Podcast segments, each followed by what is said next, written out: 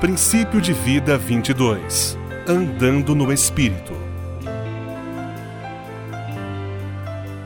Um dos temas mais negligenciados na Bíblia é a obra do Espírito Santo na vida do crente. Existem milhões de pessoas que estão semana após semana, ano após ano, na igreja, mas nunca ouviram um único sermão dedicado ao Espírito Santo e sua obra em nossas vidas. A Escritura deixa claro que você não pode viver uma vida em santidade sem a obra do Espírito Santo. Você não pode servir ao Senhor de forma adequada a menos que você compreenda como ele trabalha em sua vida. E você certamente não pode compreender a verdade da palavra de Deus sem o Espírito Santo. Uma das principais responsabilidades do Espírito Santo é interpretar a palavra de Deus para nós de forma correta. Você pode argumentar comigo de quem é a culpa? É do povo que se senta no banco da igreja? Ou é dos homens que estão no púlpito? Eu acho que basicamente são dos homens que estão no púlpito. E a verdade é que não importa quem prega o Evangelho, sem a unção do Espírito Santo, sem o revestimento do poder de Deus sobre a vida do pregador, não fará a menor diferença, sua mensagem não será eficaz. Esse trabalho não terá fruto se o Espírito de Deus não atuar, se esse pregador não estiver na total dependência da obra que o Espírito Santo faz. Essa é a função e obra do Espírito Santo. Então é claro que algumas pessoas pensam que a obra do Espírito Santo é somente sobre línguas. Você tem que falar em línguas, caso contrário, será simplesmente ignorado pelos demais crentes. A verdade é que você não pode interpretar a palavra de Deus corretamente, você não pode viver uma vida piedosa e você não pode servir a Deus adequadamente sem o poder do Espírito de Deus trabalhando e agindo em sua vida. Então, o que eu quero falar nesta mensagem é sobre andar no Espírito Santo. Quero convidá-lo a que abra a Bíblia em Gálatas, capítulo 5. Vamos ver alguns versículos dessa passagem e quero que haja um impacto tal de quão importante é o Espírito Santo em sua vida como cristão. Gálatas 5,16 diz: Digo, porém, andai pelo Espírito, e não a vez de cumprir os desejos da carne. Agora, quais são os desejos da carne? Nós estamos falando sobre esses desejos que encontramos dentro de nós, que nos levam fora da vontade de Deus. Em outras palavras, quando Paulo fala da carne, ele não está falando de carne e sangue. Ele está falando de algo que habita em nós. Ou seja, quando uma pessoa é salva, o Espírito de Deus entra na vida dela para viver e andar no Espírito de Deus. E por isso fomos transformados. Somos criaturas totalmente novas em Cristo, mas que não remove essa propensão, essa tendência que por vezes deseja estar fora da vontade de Deus e pecar contra Deus. E assim, quando uma pessoa está vivendo na carne, ela não expressa esse desejo interior de fazer alguma coisa de acordo com Deus, de depender de Deus e de ter uma atitude íntegra. Nós todos temos que lidar com isso todos os dias da nossa vida. E assim Paulo diz: Digo, porém, andai pelo Espírito e não a vez de cumprir o desejo da carne. Então, se você olhar no versículo 25 do mesmo capítulo, Paulo diz outra vez: Se vivemos pelo Espírito, ou seja, controlados por Ele, dominados por Ele, o Espírito Santo, andemos também pelo Espírito. Ou seja, se Ele está realmente no controle de nossa vida, vamos andar pelo Espírito Santo. Agora, por onde começar? Creio que a melhor maneira é responder a uma primeira pergunta: quem é Ele? Você pode me dizer, eu não sei quem Ele é. Eu sei quem é Jesus, eu sei quem é Deus, eu não sei quem é o Espírito Santo. Eu ouvi dizer que ele é uma pessoa da Trindade. Bom, vamos começar onde a Bíblia começa, e que está no primeiro livro da Bíblia, no primeiro capítulo da Bíblia e também no segundo versículo da Bíblia. O texto diz que o Espírito Santo pairava sobre a terra que não estava totalmente completa. E então você encontra no versículo 26, aonde Deus diz: "Façamos o homem à nossa imagem". Bem, quem é esse nós? Aqui nesse texto. Nesse texto temos o Espírito Santo, mas Deus diz nós em façamos. Nós significa também que o Senhor Jesus Cristo estava lá. Porque se você notar em Colossenses, por exemplo, quando Paulo está falando sobre Jesus, sobre quem ele é, e nossa resposta para com ele, ele diz: Pois nele todas as coisas foram criadas, tanto nos céus e na terra, visíveis e as invisíveis, sejam tronos ou domínios, ou governantes ou autoridades, todas as coisas foram criadas por meio dele para ele. O texto diz simplesmente isto: que toda esta criação está envolvida com Deus Pai, Deus Filho, Deus Espírito Santo, todas as três pessoas da Trindade. Assim também você vai encontrar em toda a Escritura que a Bíblia fala do Espírito Santo. Em Zacarias, por exemplo, no quarto capítulo, a Escritura diz: Não por força nem por poder, mas pelo meu Espírito, diz o Senhor. Isso significa a maneira que devemos viver na dependência dele. Agora, muitos pensam que o Espírito Santo é uma força. Ele é, por acaso, alguma força bíblica? Não, ele é uma pessoa. Se você abrir o texto em João capítulo 14, vai encontrar as qualidades de uma pessoa, por exemplo, que pode pensar, que pode ter razão, que tem emoção, que pode fazer escolhas e assim por diante. Nos versos 16 e 17, para quem não acredita na Trindade, João diz assim: Eu rogarei ao Pai, e ele vos dará outro consolador para que fique convosco para sempre, que é o Espírito da Verdade também no versículo 26 do capítulo 14 de João, ele diz: Mas o Consolador, o Espírito Santo, a quem o Pai enviará em meu nome, esse vos ensinará todas as coisas e vos recordará tudo o que eu disse para vocês. Então, esses versículos se referem ao Pai, ao Filho e ao Espírito Santo. Todas as três pessoas da Trindade. Alguém pode dizer: vocês acreditam em três deuses? Não. Há três pessoas na Trindade. Há um Deus, um só Deus. E três pessoas. O Pai faz a sua obra, o Filho faz a sua obra, o Espírito faz a sua obra. E o trabalho do Espírito Santo é uma parte vital na vida de cada crente. E é trágico que as pessoas vão à igreja e ouvem sermões ano após ano e nunca entendem a obra do Espírito. E pergunto por que eles falham em sua vida cristã. Porque as coisas não funcionam, porque Deus não responde sua oração, porque me sinto tão fraco, porque eles são tão tentados. E há uma razão muito específica para isso, porque quando você vê o trabalho do Espírito Santo, o que ele é, e que ele é uma pessoa da Trindade, e que Deus o chamou e o enviou em sua vida e em minha vida, foi para fins muito específicos. Agora, se eu fosse eh, lhe perguntar o que é o Espírito Santo, quem é ele, o que ele significa para você, o que você diria? Bem, ele é uma pessoa? Sim, ele é. O Espírito Santo é uma pessoa, assim como Jesus, porque a Escritura, se você observar, o chama de Ele. E quando você olha para a obra que ele faz e o que ele faz em sua vida e na minha vida, ele tem que ser uma pessoa. Quero começar com o quarto capítulo de João aqui. Eu quero que você veja o que o Espírito Santo faz em nossa vida.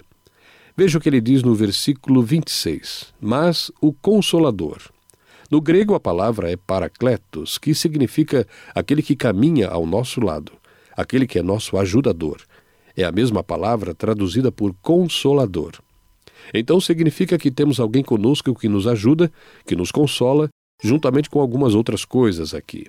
E você vai notar no versículo 26 que ele diz: Mas o Consolador, o Espírito Santo, a quem o Pai enviará em meu nome, esse vos ensinará todas as coisas. Ou seja, a obra do Espírito Santo na vida do crente é que ele nos ensina a verdade. A menos que o Espírito de Deus interprete a verdade para nós, não a entenderemos de maneira correta. Há todo tipo de teologias e todo tipo de ideias e todo tipo de religiões por aí, acredite, todo tipo de coisa porque é religião feita pelos homens. Agora ouça, ele diz que não só ele nos ensina todas essas coisas, mas em segundo lugar, ele vos recordará tudo o que eu ensinar a vocês. Ou seja, ele é também aquele que nos faz lembrar. Por exemplo, digamos que alguém diz: Bem, eu gostaria de testemunhar a alguém, mas eu tenho medo de esquecer os versículos. Lembre-se disso, você tem o Espírito Santo para lembrá-lo. Uma de suas responsabilidades é de nos lembrar das coisas que precisamos lembrar, e principalmente, é claro, da palavra de Deus. Mas o Consolador, o Espírito Santo, a quem o Pai enviará em meu nome, esse vos ensinará todas as coisas, e vos fará lembrar de tudo quanto eu vos tenho dito. Ou seja, a obra do Espírito Santo é testificar sobre quem é Jesus. Veja, o Espírito Santo nunca fala sobre si mesmo, mas sempre sobre Jesus. Isso faz parte de sua responsabilidade. Então, quando você olha para o capítulo 16, versículo 8 de João, aqui está outra obra do Espírito Santo. Você acha, por exemplo, que você foi salvo porque você escolheu ser salvo. Bem, isso é verdade até certo ponto. Ouça isto. E quando ele vier, convencerá o mundo do pecado, da justiça e do juízo. Do pecado, porque não creem em mim. Da justiça, porque eu vou para o Pai e não me vereis mais. E do juízo, porque o príncipe deste mundo já está julgado. Ainda tenho muito que vos dizer, mas vós não o podeis suportar agora. Quando vier, porém, aquele, o Espírito da Verdade, ele vos guiará a toda a verdade porque não falará por si mesmo, não dirá o que tiver ouvido. Quando vier, porém, aquele, o Espírito da Verdade, ele vos guiará toda a verdade, porque não falará por si mesmo, mas dirá o que tiver ouvido e vos anunciará as coisas vindouras. Ele nos convence de nossos pecados, ele é o nosso mestre e ele nos guia em toda a verdade. E o versículo 14 diz: Ele me glorificará. Ou seja, o Espírito de Deus está constantemente apontando-nos a Jesus e nos ajudando a ver quem Ele é, como Ele se encaixa em nossa vida e por que tão desesperadamente precisamos dele. Veja agora Romanos, o que Paulo tem a dizer no capítulo 8, começando no versículo 11. Mas se o Espírito daquele que ressuscitou Jesus dos mortos habita em vós, aquele que ressuscitou Cristo Jesus dentre os mortos, também dará vida aos vossos corpos mortais, pelo seu Espírito que habita em você. Cada crente tem o Espírito Santo habitando nele. Então preste atenção, estamos falando sobre estar cheio do Espírito. Uma pessoa é cheia do Espírito Santo quando está vivendo em obediência a Ele e andando em seus caminhos. E assim ele diz que o Espírito habita em nós. Veja no versículo 14 de Romanos 8. Porque todos os que são guiados pelo Espírito de Deus, estes são os filhos de Deus. Ele não só nos guia, mas a Escritura diz que ele nos conduz e habita em nós.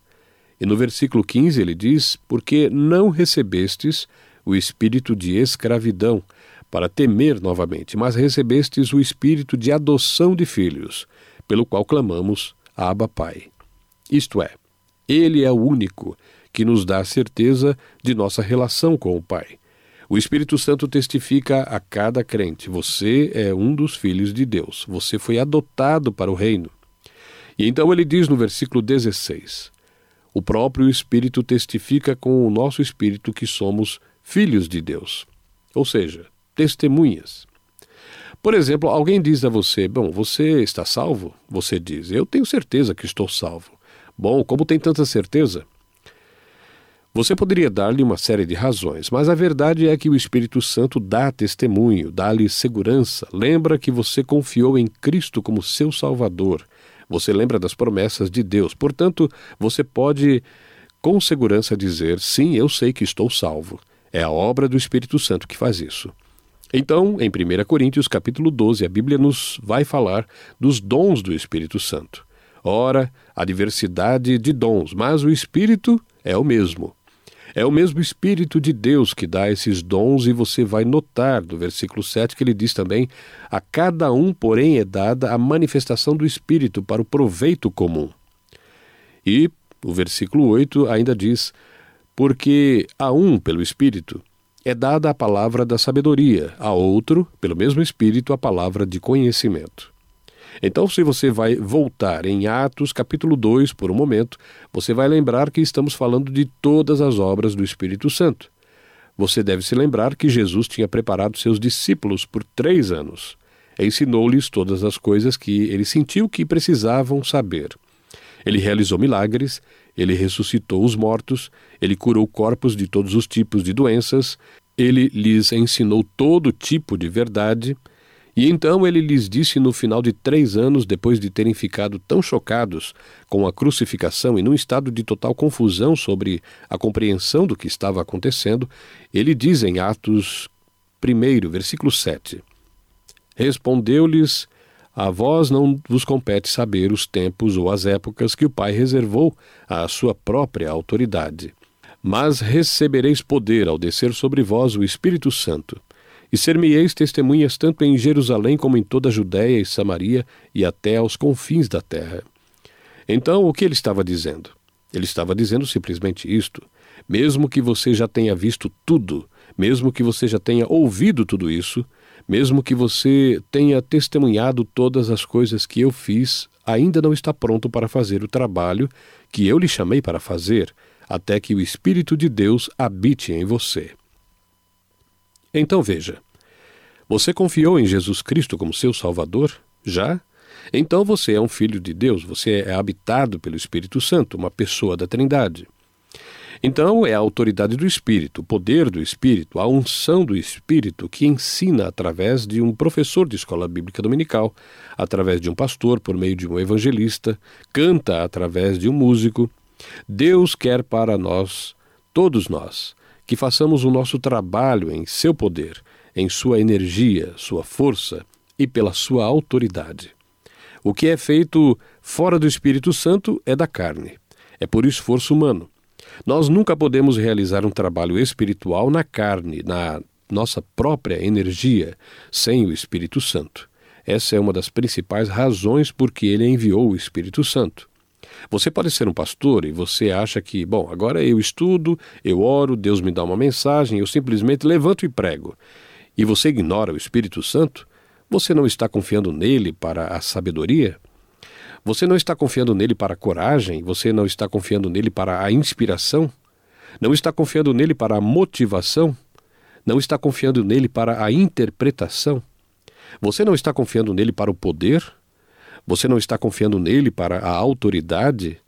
Você não pode fazer o que Deus chamou você para fazer de maneira que Ele quer que você faça sem o Espírito Santo. E assim, quando eu olho para o que ele faz e o incrível poder disponível para nós, eu acho que é tolice tentar fazer qualquer coisa fora do Espírito de Deus. Agora, o que significa andar no Espírito? Como é que vamos andar pelo Espírito? Bem, andar no Espírito ou pelo Espírito, de qualquer forma que você quiser chamá-lo, é viver momento a momento. Momento a momento, o quê? Na dependência dele, sensível à sua voz em nossa vida e em obediência a ele. Essas três palavras, dependência, sensíveis a ele e obediência. Ou seja, todos os dias da nossa vida, como um crente, eu vou andar consciente do Espírito de Deus em minha vida. Você diz: bom, agora como podemos fazer isso? Como isso é possível? Eu quero lhe falar sobre isso. Você pode ir à igreja todos os domingos, você pode orar um pouco de vez em quando, você pode dar um pouco de dinheiro, você pode ler a Bíblia de vez em quando. Essa não é a vida cristã. A vida cristã é viver submisso ao Espírito Santo que habita em você. Ele veio para fazer em nós e através de nós e para nós o que você e eu nunca poderíamos fazer a nós mesmos. E assim, andar pelo Espírito é andar a cada momento dependendo dele sensível à sua voz em nossa vida, e como resultado, o que vai acontecer? Nós vamos viver uma vida piedosa. Vamos viver uma vida de obediência. Então espero que você tome nota aí. Isso é o que é andar no Espírito. Essa é a vida cristã. Assim chegamos à questão de ser cheio do Espírito Santo. O que significa ser cheio do Espírito? Para ser cheio do Espírito significa que eu estou totalmente submetido a Ele que Ele tem o seu caminho na minha vida, momento a momento. Não é o seu caminho, o meu caminho. Então, aqui está algo importante. Como é que vamos andar pelo Espírito? Isto é, nós sabemos que Ele habita em nós, sabemos que Ele está fazendo todas as coisas e ensinando, orientando, guiando, enchendo, capacitando e todas estas coisas. Bem, então, o que é minha responsabilidade? Tudo se resume a isso. Se eu vou viver momento a momento no poder do Espírito Santo, eu preciso ser sensível aos sussurros iniciais do Espírito, ou seja, com fortes implicações e inclinações fortes. O Espírito de Deus suscita-nos a pensar e a pensar o seu caminho. O Espírito de Deus é uma pessoa ativa no nosso espírito, dando orientação e direção como estamos vivendo. Para que ele veio? Para nos guiar, para nos conduzir, nos fortalecer e para nos revelar e transmitir a verdade da palavra de Deus.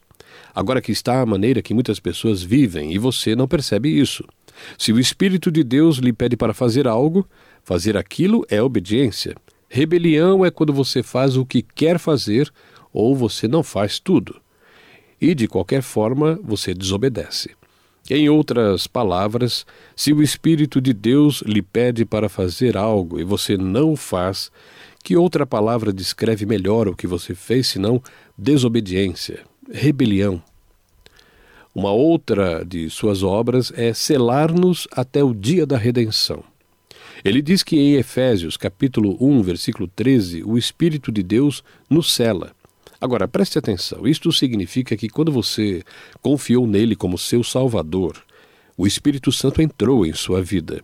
E não apenas ele veio para habitar, mas ele cela você como um filho de Deus. Isto é, você é sempre um filho de Deus. Veja o que ele diz, Efésios 1,13 no qual também vós, tendo ouvido a palavra da verdade, o evangelho da vossa salvação, e tendo nele também crido, fostes selados com o espírito da promessa. Então aqui está o que ele diz: ele nos cela em Cristo, que é o penhor da nossa herança. Ou seja, o Espírito Santo entra em sua vida e na minha vida, e sua presença em sua vida é o selo de Deus em sua vida, dizendo a você: Eu prometo a você para sempre, sempre e sempre que você é um dos meus filhos. Você pode pecar e eu vou lhe corrigir por isso. Para sempre você é um dos meus filhos. Agora, se o Espírito de Deus é aquele que nos cela, quem pode quebrar o selo? A promessa de Deus é santa. Uma vez que ele o cela, como um de seus filhos, você será para sempre um filho de Deus. E o que eu quero que você veja é isso: o selo de Deus é o selo de Deus, não é o meu selo. A questão é esta: que você está selado para sempre. E o Espírito de Deus equipou você para viver uma vida piedosa, uma vida focada nele. Agora eu queria dizer tudo isso porque é muito importante para as pessoas que pensam que estão salvas hoje e amanhã estão perdidas. Deus condena o pecado, ele corrige o pecador, ele pune o incrédulo, mas para o Filho de Deus o selo está lá para sempre. E é a obra do Espírito, porque é a sua promessa. Agora, com isso em mente, não vai haver conflito. Nós temos três inimigos. Toda manhã você acorda com três inimigos: o mundo, a carne e o diabo. Então, como vamos lidar com esses três inimigos? Bem, Paulo fala sobre resistir ao diabo, por exemplo. Ele fala sobre ser cheio do Espírito Santo. O diabo não pode obrigar o único filho de Deus a fazer qualquer coisa. Ele não pode obrigá-lo. Ele vai induzi-lo, ele vai guiá-lo, seduzi-lo, tentá-lo, mas ele não pode obrigá-lo. Então, andar no Espírito significa, momento a momento, estarmos fazendo o quê? Estarmos ouvindo o Espírito Santo. Ele é o nosso guia. Alguém diz: Bem, você quer me dizer que eu posso viver sem pecar? Quanto tempo eu posso viver sem pecar?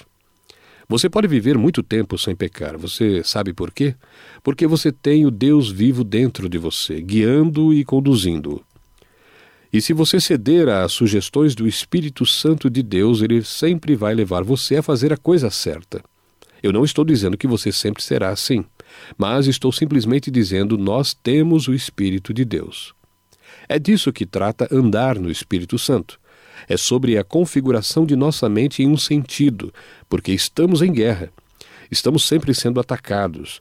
Porque você vê o que você lê, o que você ouve, todas as coisas que estão acontecendo, o diabo está lá para nos enganar, nos desviar e nos levar a nos rebelar contra Deus. Mas porque nós entendemos que temos um conflito, temos também o Espírito Santo. Agora a questão é esta: o que eu faço sobre o Espírito Santo? Se você voltar a Romanos capítulo 8, quero que você perceba que ele diz nesta passagem. Vamos começar no versículo 5. Agora preste atenção a isto, é muito importante. Pois os que são segundo a carne inclinam-se para as coisas da carne, mas os que são segundo o Espírito para as coisas do Espírito. Agora preste atenção, cada um de nós define a nossa mente. Agora ouça isso também com muita atenção para o que eu estou dizendo, que todos nós temos uma mentalidade, uma inclinação. Há algumas pessoas que se levantam todas as manhãs com uma mentalidade. Eu vou fazer o meu melhor hoje. Ou cria na mente: eu vou fazer tão pouco quanto eu puder hoje. Outro ainda diz: eu vou chegar ao topo mesmo se eu tiver que pisar neles. Em outras palavras, todo mundo tem uma mentalidade ou inclinação de algum tipo. Agora preste atenção a este versículo 6. Porque a inclinação da carne é morte morte para as coisas de Deus. Mas a inclinação do espírito é vida e paz, porquanto a inclinação da carne é inimizade contra Deus. Será que você conseguiu entender isso? Inimizade para com Deus. Quando você e eu ajustarmos as nossas mentes para fazer as coisas que sabemos que não são corretas, o que ele diz é que sua atitude naquele momento é de inimizade contra Deus. Ah, agora espere um minuto. Eu amo a Deus. Não. Ele diz que se você escolher deliberadamente pecar contra Deus, você está agindo com hostilidade em relação a Deus, porque a vontade de Deus para a sua vida é uma vida de retidão e obediência. Então ele diz: Porque a inclinação da carne é morte, mas a inclinação do espírito é vida e paz. Porque a inclinação da carne é hostil para com Deus, pois não se sujeita à lei de Deus, pois nem sequer é capaz de fazê-lo. E aqueles que estão na carne não podem agradar a Deus. Assim sendo, esse caso faz-me querer saber: ok, como faço para viver segundo o Espírito? Assim temos uma batalha. Agora preste atenção: cada um de nós tem duas batalhas cada vez que se vê diante de alguma tentação. Primeiro de tudo, há uma batalha na mente. Em segundo lugar, há a batalha em nosso comportamento. Se você não ganhar a batalha na mente, você vai perder a batalha em seu comportamento. Porque a mente tudo governa. Rege o que você vê, o que você ouve, o que você fala, anda, segura. A primeira batalha na tentação é a batalha na mente. Então eu tenho que ter uma mentalidade ou inclinação a escolher obedecer a Deus. Eu optei por não andar desse jeito, eu escolho não olhar para isso ou para aquilo.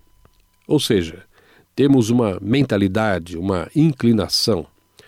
E por isso há uma batalha que está acontecendo e nós ganhamos essa batalha como resultado de fazer o quê? Render-nos à direção do Espírito. Agora, se o Espírito de Deus diz, não vá nessa direção e você continua seguindo por ali, não vá nessa direção, não siga nessa direção, não vá nessa direção e você ainda insiste em ir, o que você está fazendo é agindo com hostilidade em relação a Deus, que te ama e que tem o melhor plano disponível para você. Você está indo na direção errada porque você optou por fazê-lo.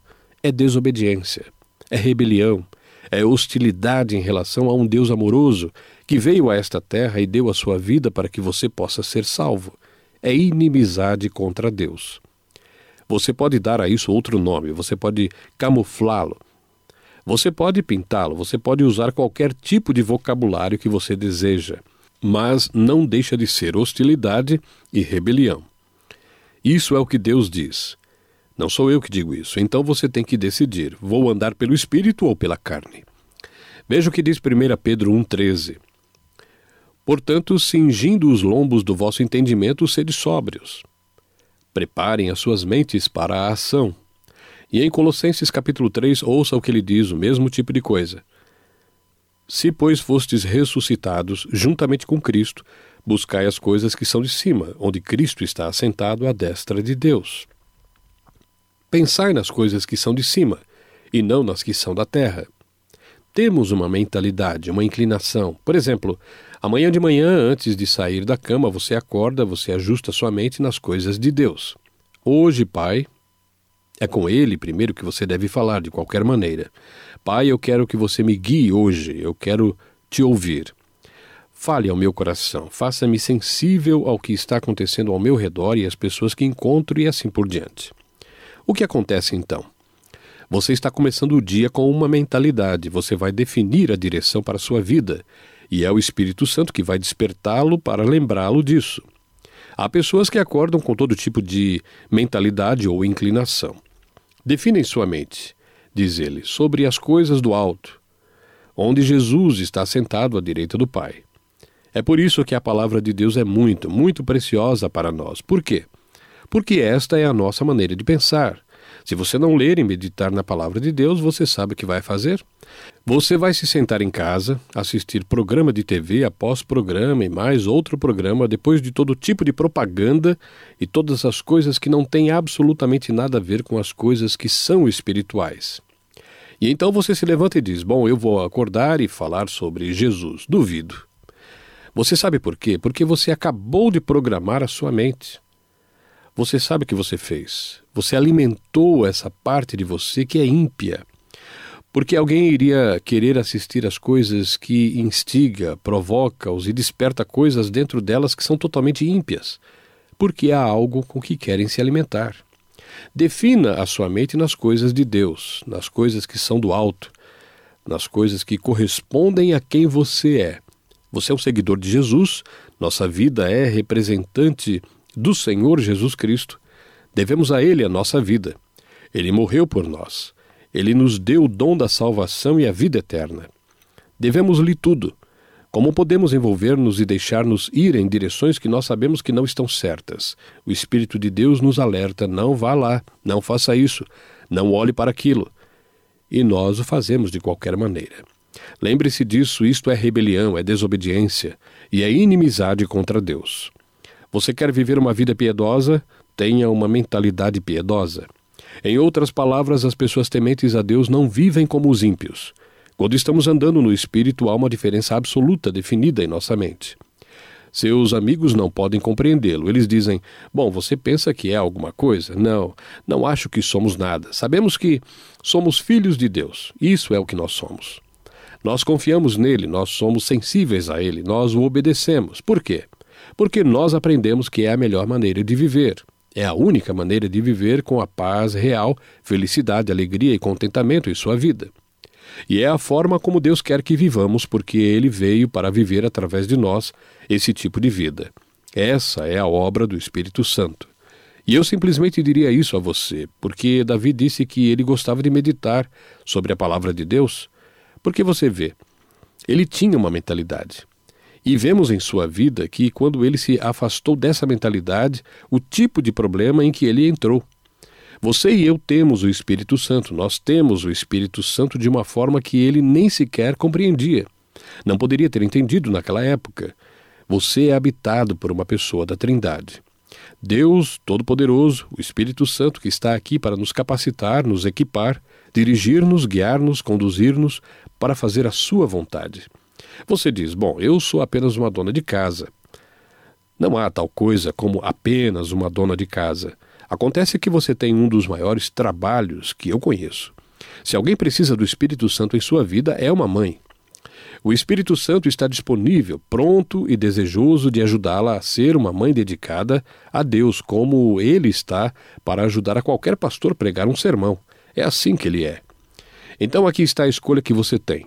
Você pode definir a sua mente nas coisas de Deus e confiar nessa pessoa íntima do Espírito Santo que prometeu guiá-lo, levá-lo, equipá-lo, dar-lhe autoridade e todas as outras coisas que já mencionei. Aqui você tem o Espírito Santo vivendo dentro de você, pronto para viver através de você a vida de Jesus Cristo. O que significa que a sua atitude e suas ações vão ser piedosas. É uma escolha que fazemos. Você diz: Bom, o que eu tenho que fazer para conseguir tudo isso? Basta se render. É só ceder. Apenas diga a ele: Deus, ok, eu desisto do meu caminho, eu quero o teu caminho. O que ele faz? Ele assume controle. Agora, o que você quer que seus filhos façam? Que eles confiem em você e o obedeçam. Por quê? Porque você sabe o que é melhor para eles. Você dará sua vida para eles. Deus já deu sua vida por nós. Para andar no Espírito e fazer o quê? depender dele totalmente, para confiar nele, para ser sensível ao que ele está dizendo para nós. Pai, como somos gratos por teu amor incrível por nós. E pensar que tu tens preparado tudo para a nossa vida diária, que podemos acordar contigo, viver com o Senhor e ir para a cama com o Senhor todas as noites com segurança perfeita que temos. Sabemos que o Senhor nos perdoa quando estamos fracos e sabendo que o desejo do nosso coração é a cada momento andar com o seu espírito. Que haja alguma mudança radical no curso e nas atitudes das pessoas, uma mudança radical sobre o pecado. Peço ao Espírito Santo que cele esta mensagem aplicando-a em cada vida, despertando a convicção, de modo que tudo que o Senhor deseja para nós tenhamos o privilégio maravilhoso de desfrutar em nome de Jesus. Amém. E fazemos um convite para que pessoas expressem sua decisão. Uma delas, por exemplo, é confiar em Jesus Cristo como seu Salvador pessoal. E você faz isso pedindo a Ele para que perdoe os seus pecados. Você chegou à conclusão de que você pecou contra Deus. Ele morreu na cruz, derramou seu sangue, pagou sua dívida de pecado na íntegra para a sua vida eterna, tornando possível você ser um filho de Deus. E no momento em que você fizer isso, então tudo mais sobre o que falei poderá ser uma realidade em sua vida.